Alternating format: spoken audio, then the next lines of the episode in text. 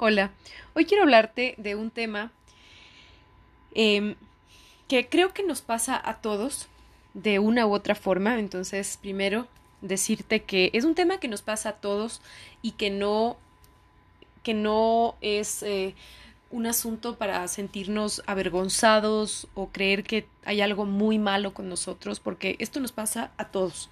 Es uno de los temas que por el que más me preguntan las personas y es un tema que lo he vivido en lo personal, entonces por eso me, me encanta hablar de esto y me apasiona porque sé cuánto nos hace sufrir esto de, de sentir que, que postergamos o que se nos pasa la vida eh, sin, sin llegar a materializar lo que queremos.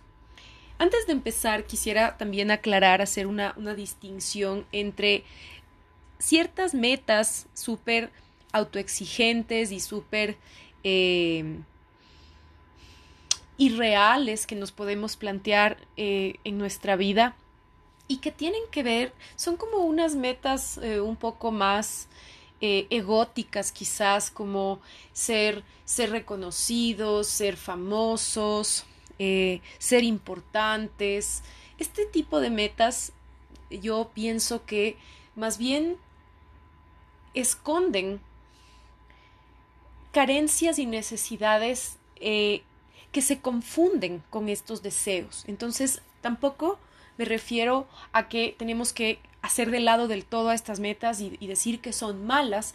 No es así porque detrás de estas metas hay una historia, hay, hay unos detrás de estos deseos de, de, de fama, de reconocimiento.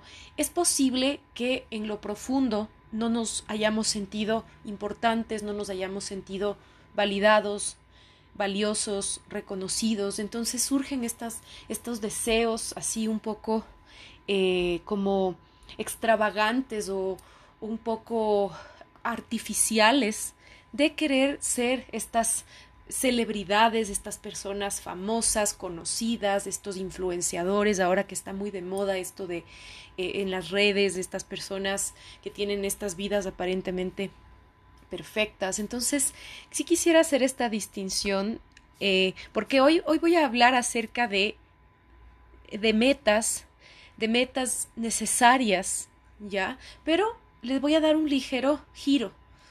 Em, entonces quisiera hacer esta distinción entre estas metas que son unas metas egóticas y estas otras metas que son es todo lo que es, es lo que estamos constantemente haciendo en nuestra vida desde levantarnos hasta prepararnos el desayuno, darnos una ducha, alistarnos para iniciar con eh, nuestras tareas, para ir a dejar a los niños en, el, en, el, en la escuela. Bueno, en este momento es, es eh, eso tal vez no está muy, muy actualizado y como no, no soy mamá, pero me refiero a, estas a estos a estas metas diarias estas metas eh, esta, esta necesidad que tenemos de darle forma a nuestras acciones de sentir que no estamos yendo a la deriva y que sí y que estamos que tenemos un, un objetivo y también quisiera aclarar que cuando me refiero a objetivo no hablo de un objetivo a, muy largo plazo, sino de estos de estas micro micro tareas que, que estamos en las que estamos inmersos diariamente que muchas veces se han visto opacadas o se han visto eh, como un poco menospreciadas por estas grandes metas a las que creemos que debemos aspirar, porque encima de todo hay un montón de metas que en realidad no son nuestras, que son quizás cosas que creemos que deberíamos querer o que creemos que deberíamos ser, ¿ya? Probablemente a nosotros, por ejemplo, somos personas a las que no nos gusta eh, hablar mucho y creemos que debemos ser súper espontáneas y súper eh, sociables. Entonces, esto, es, esto puede ser un poco violento con nosotros mismos porque también tenemos que ser eh, realistas y, no quiere decir que no podamos ampliar nuestro potencial. Pero no podemos cambiar nuestro, nuestro temperamento de una forma radical. Tenemos ciertos dones, tenemos ciertos, eh, ciertas capacidades que se han desarrollado en la vida y que son eh, muchas de estas eh, de estos de estos aspectos también son el temperamento es algo con lo que nacemos. Entonces hay podemos ampliarnos hasta cierto punto podemos ampliar nuestras capacidades. De hecho podemos ampliar mucho nuestras capacidades pero hay rasgos hay hay hay aspectos de nuestro temperamento que no, no tenemos ni siquiera por qué cambiarlos radicalmente, que incluso es parte de lo que somos y, y que también debe ser respetado. Entonces, muchas de estas metas cotidianas, muchas de estas, eh, de estas mini tareas que tenemos que hacer en el día, eh, se han visto como opacadas o, desplazadas por estas grandes, estos grandes objetivos que nos planteamos, que en realidad hacen que dejemos de vivir una vida em, valorando lo simple, una vida placentera. Entonces vivimos estresados, vivimos eh, deseando que llegue, que llegue mañana, que llegue el futuro, ya como con esta sensación de que un día vamos a, vamos a poder al fin ser esta persona que queremos ser. Y esto nos genera mucha ansiedad y nos va quitando este, este disfrute que tampoco es un estado de euforia, es, es simplemente este permitirnos ser, y permitirnos estar presentes en nuestras vidas, con, con, lo que nos toca y con lo que sí podemos elegir, porque hay muchas cosas, muchas obligaciones y muchas cosas a las que sí tenemos que responder, y hay otras en las que también podemos, tenemos mucha libertad. Y este es un tema que quisiera también hablarlo en otro podcast, esto de la libertad. Muchas veces pensamos que, que, que tener la libertad de elegir todo, de poder hacer todo o tener todo es una verdadera libertad. Y en realidad la libertad también está hecha de nuestra capacidad de poder decir que no a ciertas cosas. La, la, libertad también está hecha de todo lo que no elegimos y de todo lo que tenemos que dejar de lado para poder concentrarnos en, un, en, una, en una meta, en un objetivo. Y aquí voy entrando a, ya de lleno a este tema de la procrastinación y la ansiedad. Hoy quiero compartir contigo un poco, sin, no quiero caer en, la parte, en la parte como técnica o teórica, pero a mí me ayudó mucho en un momento dado entender por qué me pasaba lo que me pasaba, por qué se me hacía tan difícil tomar acción. Yo creía que la acción era algo que simplemente sucede y que y que sucede espontáneamente y que no tengo que hacer ningún, ningún esfuerzo para que algo suceda, como que como veía personas que se les daba muy fácil em, esto de tomar acción y de, y de, de hacer cosas, yo creía que simplemente a mí no me tocó ese don, porque a mí se me hacía muy difícil el poder concretar, el poder enfocarme en una sola cosa y llevarla a cabo. Para esto, quisiera hablarte de un... Em, de un concepto fundamental en la terapia gestalt, que es el enfoque desde el que trabajo, que es el concepto de figura y fondo. Este concepto es súper importante porque todo el tiempo estamos haciendo haciendo figuras. ¿ya? Y ahora voy a, voy a, contarte qué es una figura, y ahí qué es el fondo. Pero no quiero que se te olvide este concepto de figura y fondo. Una figura es cualquier sensación, cualquier necesidad, cualquier deseo, cualquier idea que se destaca de en medio de todo lo demás. Imagínate cuántas ideas, cuántos deseos tenemos en, el día, cada minuto, tenemos un montón de deseos. Y más aún con, todo este tema de las, de las redes sociales, tenemos tantos estímulos, tantos cursos que podemos tomar, tantas eh, posibilidades, eh, tenemos millones de opciones para la, una misma cosa. Entonces, toda esta, esta amplitud de posibilidades no ha hecho que sea más fácil, sino que sí nos ha generado mucha más ansiedad. Y aquí es, este tema de nuevo se une con esto de la libertad, de que parecería que tenemos más libertad, pero en realidad esta amplitud de opciones nos puede generar mucha angustia. Pero no me quiero desviar. Entonces, esta figura es este deseo que se destaca con fuerza de entre todo lo demás. Y esto es un, este es un proceso que todo el tiempo te está sucediendo. Entonces, fíjate, te voy a poner un ejemplo súper simple. Eh, digamos que estás trabajando en tu escritorio y de repente sientes como una, una inquietud, una inquietud que no sabes muy bien qué es. Y enseguida asocias esta inquietud con unas ganas de tomar un café. Entonces, esta figura empieza siendo como que una sensación, una inquietud, y poco a poco se va formando como un deseo. Lo natural para lo que estamos diseñados es para poder formar una figura a la vez. La angustia surge cuando o no permitimos que esta figura se forme con fuerza, o una vez que se forma esta figura, es como que nos cuesta mucho hacer a un lado todas las demás opciones. Entonces, esta posibilidad me gustaría también proponerte que no solamente pienses en las decisiones como la capacidad, como que, no solamente veas eh, que es necesario el elegir algo, sino también es necesario que puedas rechazar lo demás. Vuelvo al ejemplo.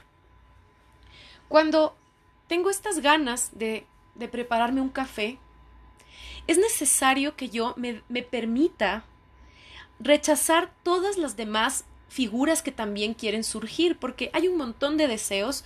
Tal vez aparece el deseo de ir, de ver, de revisar mi Instagram. Eh, tal vez surge el deseo de hacer una llamada o de el correo que me olvidé de enviar. Entonces, sí podemos posponer esta figura de quiero un café por hacer otra tarea, por enviar este correo, por hacer esta llamada telefónica, pero lo importante es que este proceso sea, sea, eh, que permitamos que este proceso sea claro y que sea ordenado para que no nos, no nos llenemos de angustia. Entonces, volviendo al tema de, eh, de la figura, de la figura que se destaca entre, otros, entre otras figuras, el deseo de quiero prepararme un café es la figura. Y todas estas otras opciones son eh, deberían pasar al fondo. Entonces, es necesario que podamos rechazar todas estas opciones para elegir esta figura de ir a prepararnos un café. Y como te decía, tú puedes cambiar de figura, puede otra cosa más importante surgir y le prestas toda tu atención, sabiendo que has desechado esta primera figura y has pasado a esta. Este proceso es algo automático y algo que se da todo el tiempo en nosotros sin mucha conciencia. Pero una gran causa de ansiedad, y es por lo que te lo muestro de una forma como que tan, eh, tan didáctica y tan... Eh, con este ejemplo como que tan cotidiano y tan simple, pero este es un proceso que todo el tiempo nos está sucediendo, esto de hacer figuras.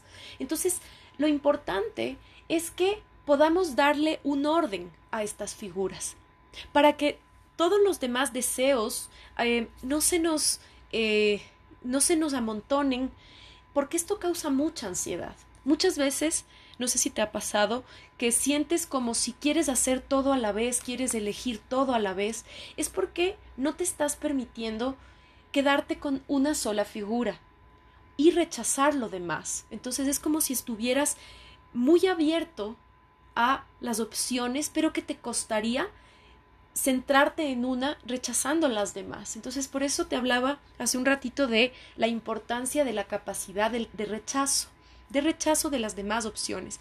Y también te pongo este ejemplo tan didáctico y tan, tan eh, común y cotidiano para que veas que no se trata de metas, de las metas como de las que eh, te hablaba en un inicio, estas metas muy lejanas o estas metas de, de ser exitosos, de ser eh, famosos o importantes o, que crezca mucho nuestra cuenta de Instagram. No, no se trata de ese tipo de metas que en realidad no nos hacen felices. Creemos que sí, pero no va por ahí. Son estas, estas, esta dirección, este sentido que le damos a nuestra energía de minuto a minuto. Y de esto está hecha la vida de estas elecciones que tomamos de segundo a segundo y de estos intereses, de estos deseos que van surgiendo. Como te decía hace un ratito, el no poder elegir una figura, el, el, dejar que todo se nos, se nos amontone, o que todos estos deseos, no darle la relevancia a uno de ellos, hace que haya mucha angustia. En realidad no importa tanto la opción, sino que tú seas capaz de entregar toda tu energía a una sola tarea a la vez. Esto te va a ayudar un montón y no sé si te pase lo mismo que me pasó a mí, que al entender lo que me estaba sucediendo, al entender que yo tenía una dificultad para quedarme con una sola figura, me, me sentí aliviada porque sabía eh, yo soy una persona a la que le gusta mucho la teoría y, entender las cosas. Entonces, para mí era, fue muy importante saber que este, que este proceso tenía un nombre, que esta, esta dificultad que yo estaba teniendo era un eh, había, había literatura al respecto, no era una, eh, no era algo, algo que solamente me pasaba a mí, sino que este proceso de figura y fondo ya alguien lo había estudiado y que sí había una solución. Entonces, esto me alivió un montón.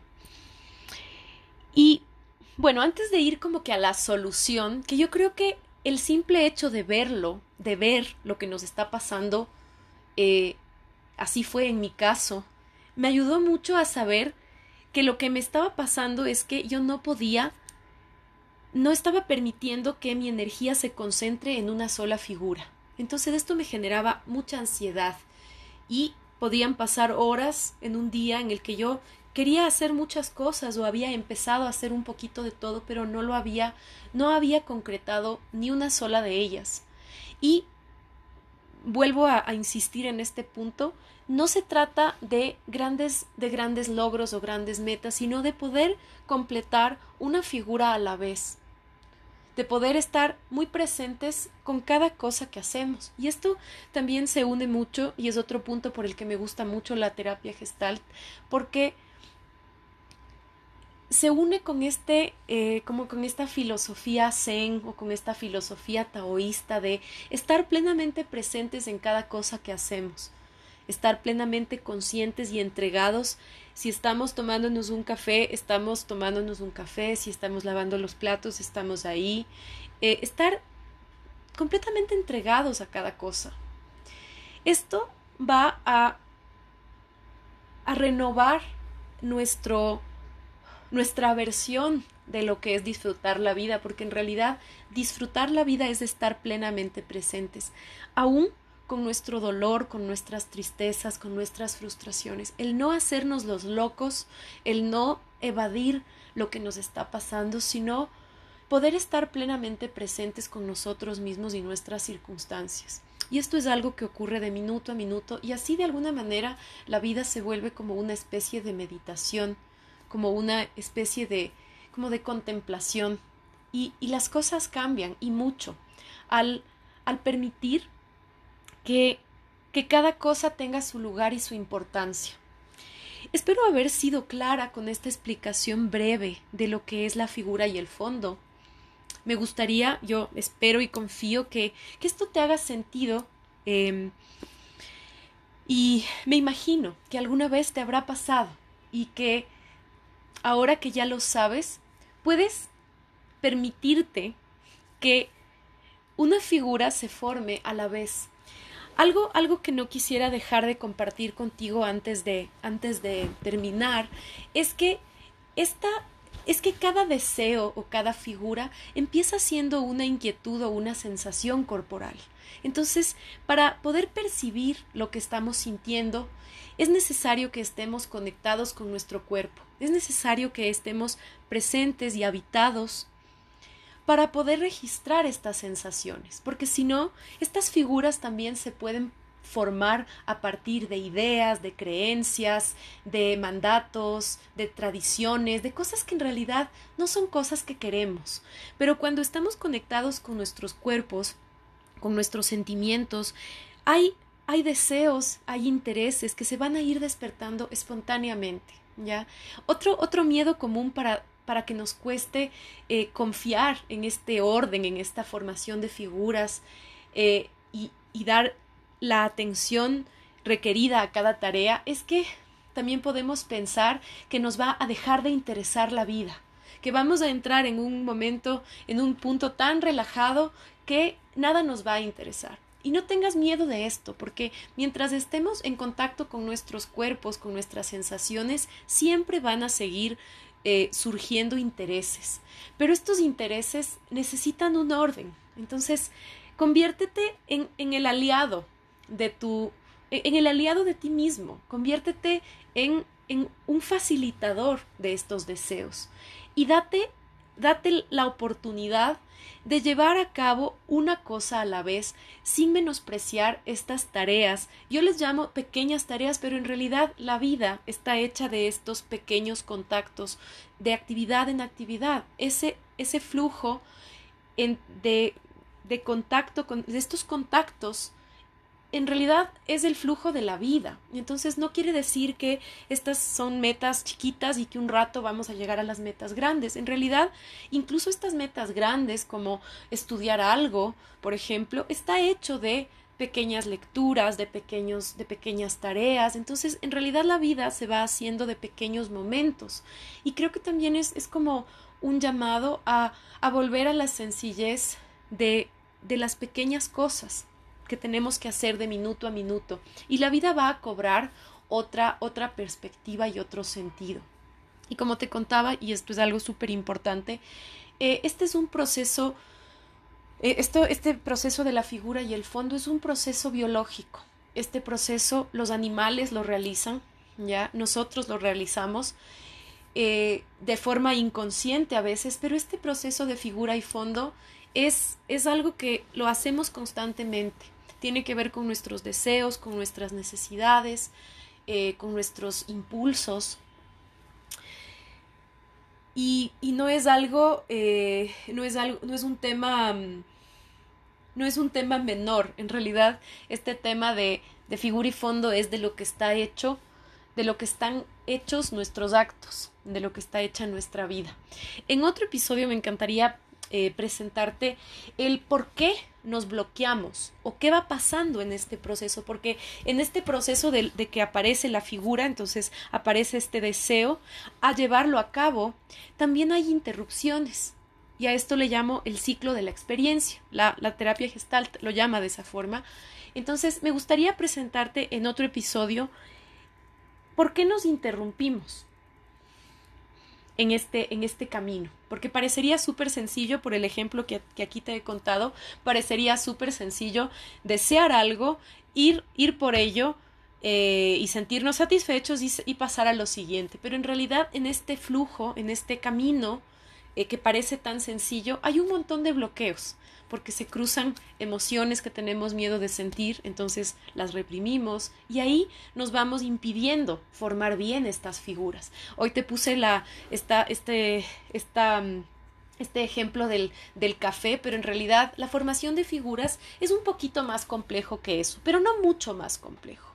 Em, para cerrar, recuerda que para sentirte satisfecho, necesitas estar presente en lo que estás haciendo, presente en tu cuerpo, sintiendo y permitiéndote que un deseo surja a la vez.